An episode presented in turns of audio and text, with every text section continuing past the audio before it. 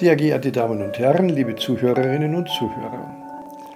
Als der legendäre Pianist Wladimir Horwitz 1986 das Mozartsche Klavierkonzert Nummer 23 einspielte, wurde er in einer Aufnahmepause von Journalisten gefragt, ob ihm etwa Kritik an seinem Mozart-Verständnis immer sehr nahe ging. Darauf Horwitz der berühmte französische Dirigent Pierre Monteux, einer seiner Freunde, habe ihm einmal erzählt, dass nach einem Konzert eine dieser juwelenbehangenen, vielfältigen Society Ladies zu ihm kam und sagte, Maestro, wunderbar. Aber der zweite Satz, der sei doch ein wenig zu langsam gewesen. Worauf Monteux sie anlächelte und sagte, Madame, It doesn't matter. Was in diesem Fall so viel heißen sollte wie Madame, Ihre Meinung ist ungefähr so wichtig, wie wenn in der südlichen Mandschurei ein Aschenbecher umfiele. An diese kleine Begebenheit musste ich denken, als ich jüngst in der Münchner Fußgängerzone saß und streng nach heiligen bayerischen Gebote, also vor 12 Uhr mittags, gerade eben meine dritte Münchner Weißwurst zu häuten begann. Ich darf noch hinzufügen, dass der Hauptgrund, gerade dieses Etablissement aufzusuchen, der war, dass ausgerechnet dort mein Lieblingsbier, nämlich das der Augustiner Brauerei zum Ausschanke kam, nach welchem schon seit Wochen mein Sinn stand und welches ich bereits beim Eintritt in die Gaststube in Auftrag gegeben hatte. Nach ungefähr 20 Minuten, die mir nicht zu lange schienen, da jede heilige Handlung einer inneren Sammlung und geistigen Vorbereitung bedarf, näherte sich eine wohlansehnliche Kellnerin, deren Dirndl die barocken Formen der so gekleideten auf das Vortrefflichste zur Geltung brachte, mit dem berühmten Augustiner Edelstoff gut eingeschenkt, mit gerade dem Maß an Schaumkrone, wie es sich für bayerische Zapfkunst geziemt und natürlich vom Fass.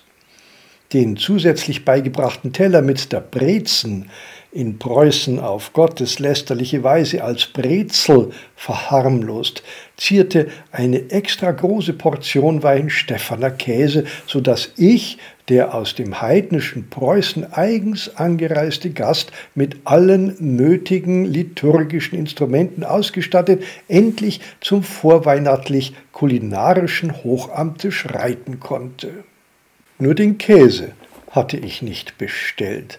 In der gebotenen Ehrerbietung, denn das Gelingen meines gesamten Aufenthalts schien von ihrer Gunst abhängig, wagte ich, der Gast, sie, die Kellnerin, zu fragen, womit ich diese ebenso köstliche wie kostenlose Beigabe des nicht bestellten Weinstephaner Käses denn verdient habe.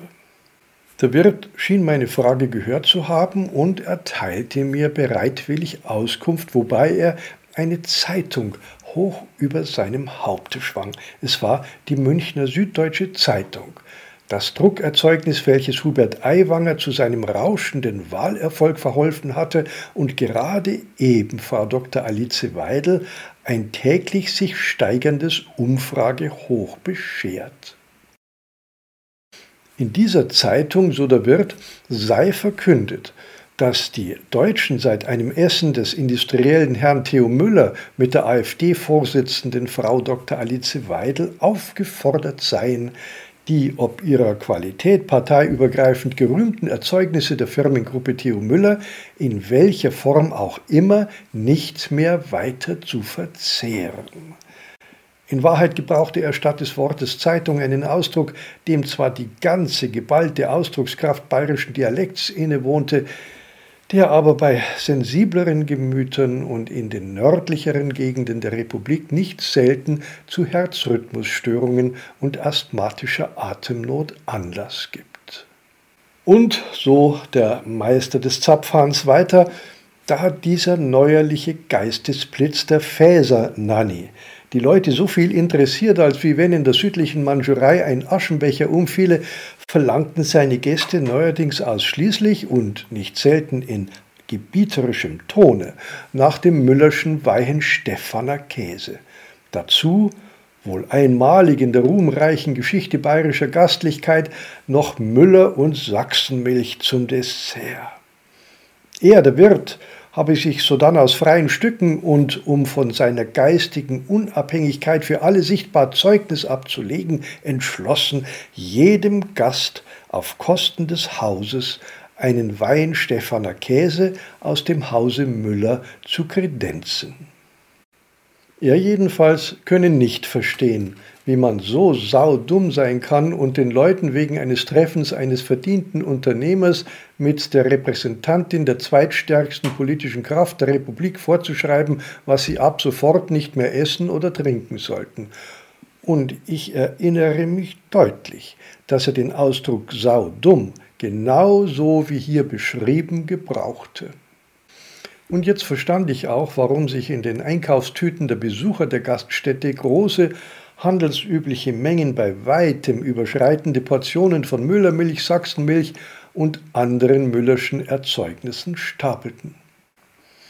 Als ich dann trotz der gebotenen eingehenden die Überschreitung der Höchstmenge nicht achtenden Qualitätsprüfung bayerischen Hopfensaftes immer noch aufrechten Ganges und klaren Blicks dem Marienplatz zustrebte, da fiel mein Blick auf einen der Zeitungsstände, wie sie die zum Platze führenden Nebenstraßen in großer Zahl zu säumen pflegen davor Trauben von Menschen verschiedenster Herkunft in jeweils landesüblicher Tracht und verschiedenstem, will sagen weiblichen oder männlichen Geschlechts, die Leser rieben sich ob der in Kleindruck verfassten Meldung der ersten Seite fast die Nasen an den ausgestellten Zeitungen und wandten sich nach kurzer Inaugenscheinnahme des dort gebotenen lachend und feixend wieder ab, nicht ohne die nachdrängenden Lesewilligen Schenkel schlagend auf den solch großes Interesse weckenden, etwa 20 Zeilen umfassenden Artikel hingewiesen zu haben.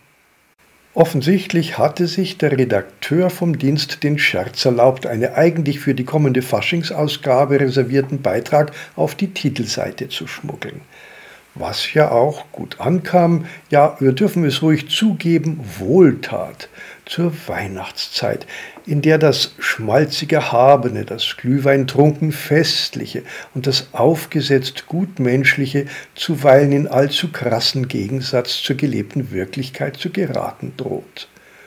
Das also stand dort zu lesen.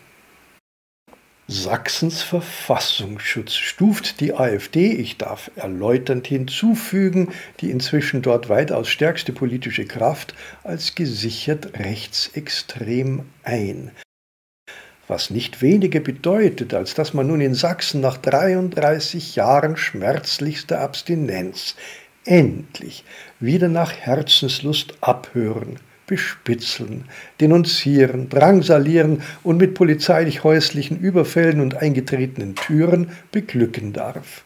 Es hat lange gedauert, bis die bundesdeutschen demokratischen Kräfte von links bis links, von CDU bis zu den letzten DDR-Überbleibseln der Linken endlich wieder zu einem so lange entbehrten Recht kamen. Eine späte Rache an den Leipziger Montagsdemonstranten aus dem Jahre 1989, dem Jahr also, an dem der demokratische Sozialismus Erich Mielkes und des ebensolchen Honeckers so überaus unwürdig und ungehörig unter die Räder kam.